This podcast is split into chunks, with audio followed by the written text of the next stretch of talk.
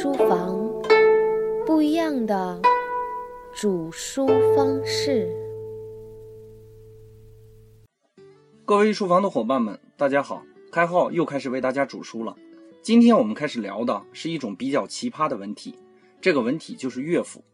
乐府其实是衙门的名字，说白了就是古代的政府机构。古代有一种官职，专门采集民间的诗歌，汇总编录。有点类似于我们现在的文化发行机构，这个政府机构整理出来的便是乐府，和我们前面讲过的《诗经》国风有点类似。要理解一种文体，一定要从之前的文体里寻找突破，因为文学一定是随着社会的进步而不断发展的。至于政治生产力对其产生的带动作用，完全是因为不同的地域特征产生的不同变化。我们看文学和历史，一定从三个坐标看起。第一个就是地域特征，第二个就是时间特征，第三个就是生产力水平。闲话不多说，我们继续讲乐府。汉高祖刘邦，我们之前也说过，他写过《大风歌》，短短的三句就包含了兴和比两种手法。大风起兮云飞扬是兴，威加海内兮归故乡和安得猛士兮守四方是比。他除了擅长写诗，而且他在皇宫内养了一百二十个歌人为他唱歌。到了汉武帝时期，有了专业的皇家音乐制作机构，官名叫做协律都尉。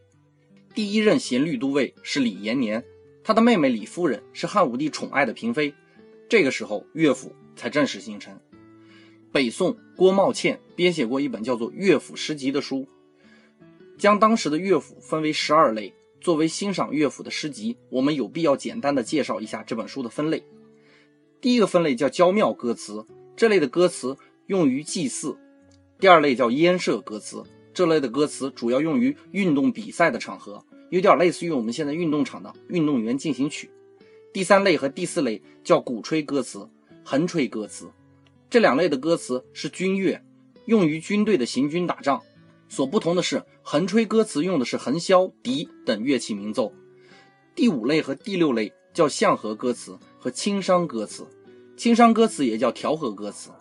这两类的歌词都是民间的歌词，要用到笙、笛、琴、节鼓等乐器演奏。第七类和第八类的歌词叫做舞曲歌词和琴曲歌词。舞曲歌词是儒家提倡的歌词，这类的歌舞既是音乐又是礼法，是儒家最高的人生艺术。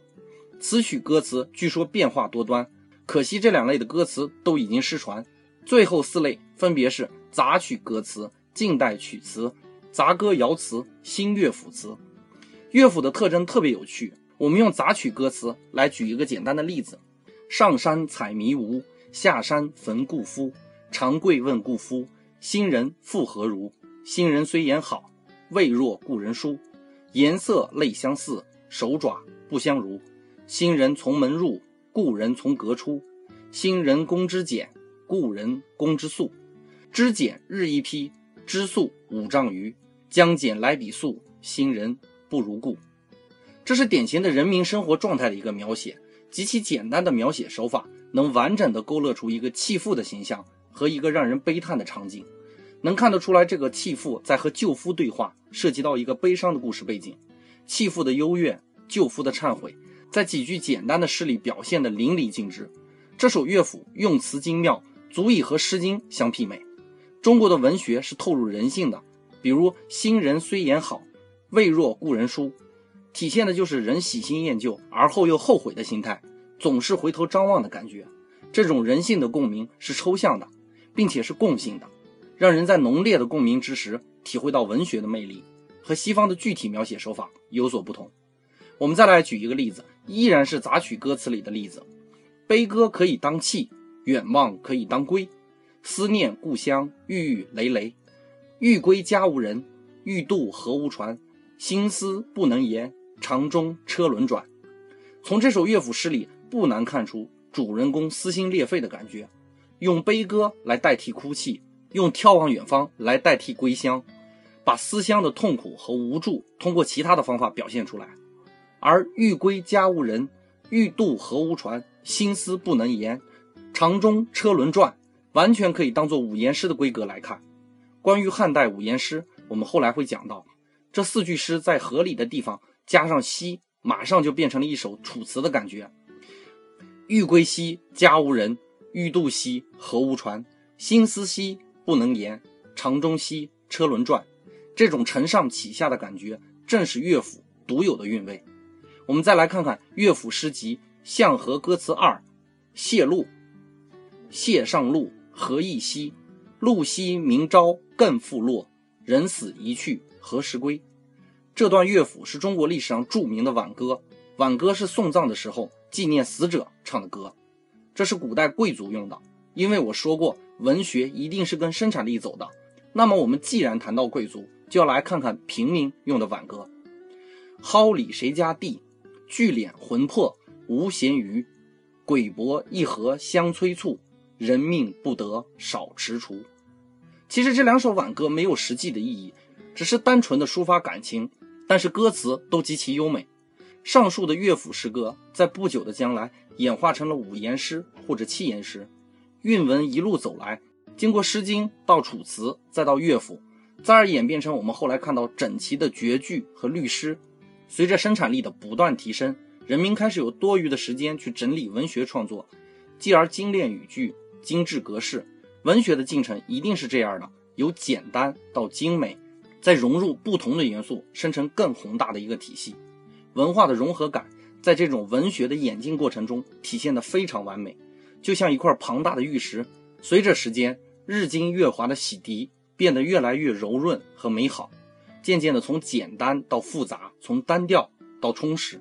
回看乐府主要的题材，相思、情感、悼念死者，直到今天也是我们一直在讨论和使用的角度。中国文学具体可以具体到格式的规定，但是中国文学又缥缈。缥缈到没有具体的内容，任何主题都可以独树一帜，成为一个流传百世的角度。说到思乡，我们应该想到的是那首著名的《清明》一诗：“清明时节雨纷纷，路上行人欲断魂。借问酒家何处有？路同遥指杏花村。”直到今天，我们还在清明时节用上这几句诗，放在朋友圈里，也会引来一群人点赞。描写路上的行人，恰恰能表现出家里期盼的心。表现的内容极其空灵，并不具体。但是我们倘若在异国他乡，也能有深刻的共鸣，因为情感也是空灵的。对于乐府文体的变化多端，我们要到建安时期的曹操才能体现出来。讲了一节乐府，我们不难看出，从《诗经》开始，我们的韵文一直着重于移情的环节，这也是中西方文学相当大的一个不同点。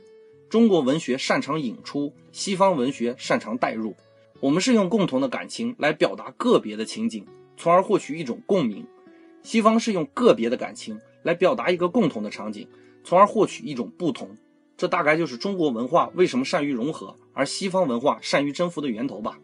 今天的节目就播讲到这里，伙伴们，我们下节再见。